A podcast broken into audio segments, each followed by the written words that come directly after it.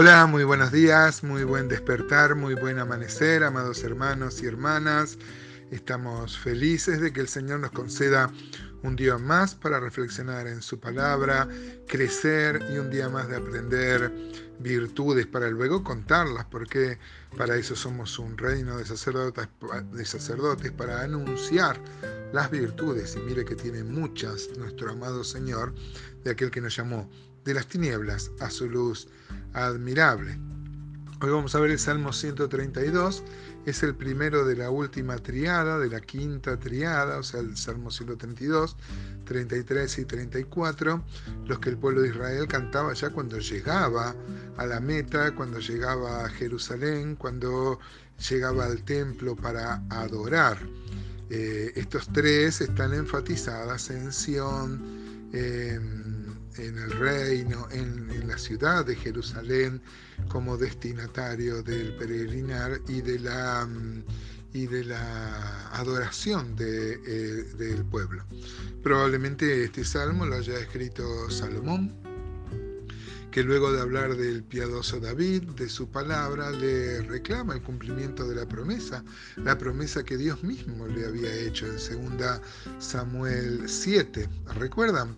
Dice 2 Samuel 7:14, yo le seré él padre y él será mi hijo, y si él hiciere mal, yo le castigaré con vara de hombres y con azotes de hijo de hombres pero mi misericordia no se apartará de él como la parte de Saúl, al cual quité de delante de ti, será firmada tu casa y tu reino para siempre delante de tu rostro, y tu trono será estable eternamente conforme a todas estas palabras y conforme a toda esta visión. Así habló Natán a David. Este es un perfecto tipo de cómo este, una vez va a haber un reino, ese reino va a ser, este, quien se va a sentar en el trono es Cristo, pero es el cumplimiento de que un descendiente de David va a ocupar este reino que Dios le prometió a David. Nosotros creemos que todavía esto es futuro y que se va a cumplir como se ha cumplido todo lo que Dios profetizó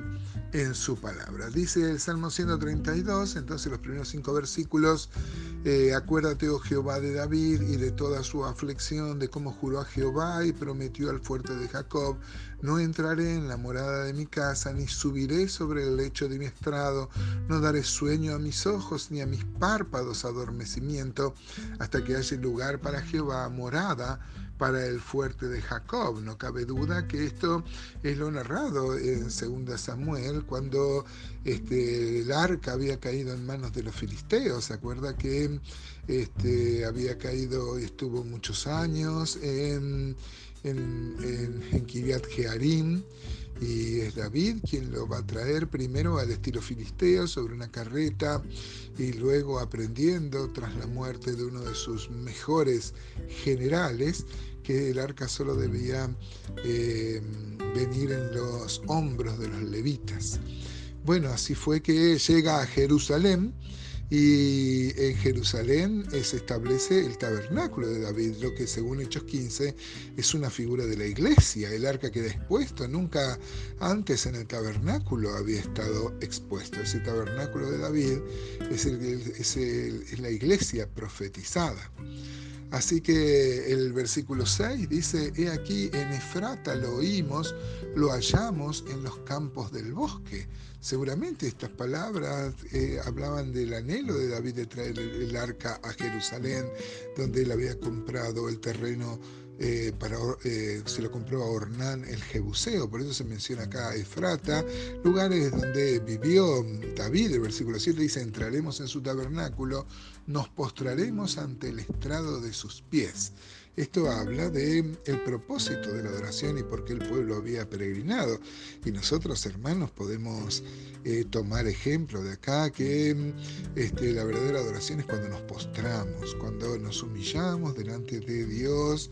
Eh, puede ser también físicamente, pero sobre todo espiritualmente, humillarnos delante de Él para reconocer su señorío sobre nuestra vida. Versículo 8 dice, levántate, oh Jehová, al lugar de tu reposo, tú y el arca de tu poder. Tus sacerdotes se vistan de justicia y se regocijen tus santos. ¿Vieron cómo Entonces esto habla del deseo de David de traer el arca, el símbolo de la presencia de Dios a Jerusalén. Dice versículo 10, por amor de David tu siervo, no vuelvas de tu ungido el rostro. En verdad juró Jehová a David y no se retractará de ello de tu descendencia pondré sobre tu trono y tus hijos guardarán mi pacto y mi testimonio que yo les daré. Sus hijos también se sentarán sobre tu trono para siempre. Israel ha fallado en esto y no ha reconocido sobre todo al Mesías. Pero luego de que pasen una disciplina dispensacional en la gran tribulación, se va a cumplir esta palabra. Así que esta oración seguramente hecha por Salomón va a tener su cumplimiento en el futuro cuando Dios mismo vindique a Israel luego de que haya arrebatado a su iglesia. Dice el versículo 13, porque Jehová ha elegido a Sión, la quiso por habitación para sí. Miren, hermanos, acá vemos cómo Dios mismo manejaba los eh, elementos. El arca había caído en manos de los filisteos, claro que sí. Si le preguntáramos a un cronista de la época, nos contaría qué desgracia cómo le pasó a Elí y a sus hijos que se lamentaron de esto, cuando en realidad Dios quiso huir quiso huir de ahí. Y acá dice que Jehová decidió volver.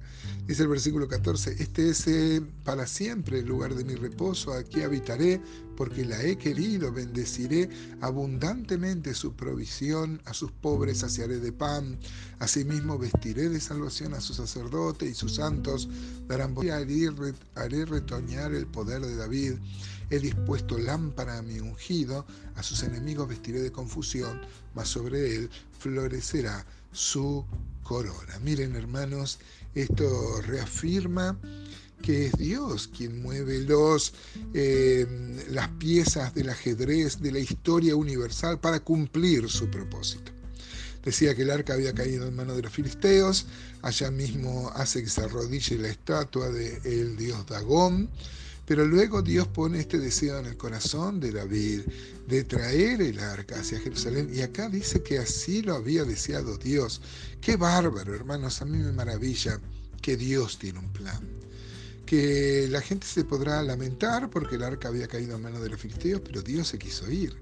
Y luego podrían festejar todos que el arca eh, venía a la ciudad de David, y esto es figura de la iglesia, y esto también es, forma parte del plan que Dios tiene para nosotros y para su pueblo, que es la iglesia. ¿No te parece un motivo de alabanza, hermanos, empezar este día jueves alabando a Dios? Porque su propósito se cumple siempre sobre nuestra vida, sobre su pueblo y aún, claro, sobre su pueblo Israel.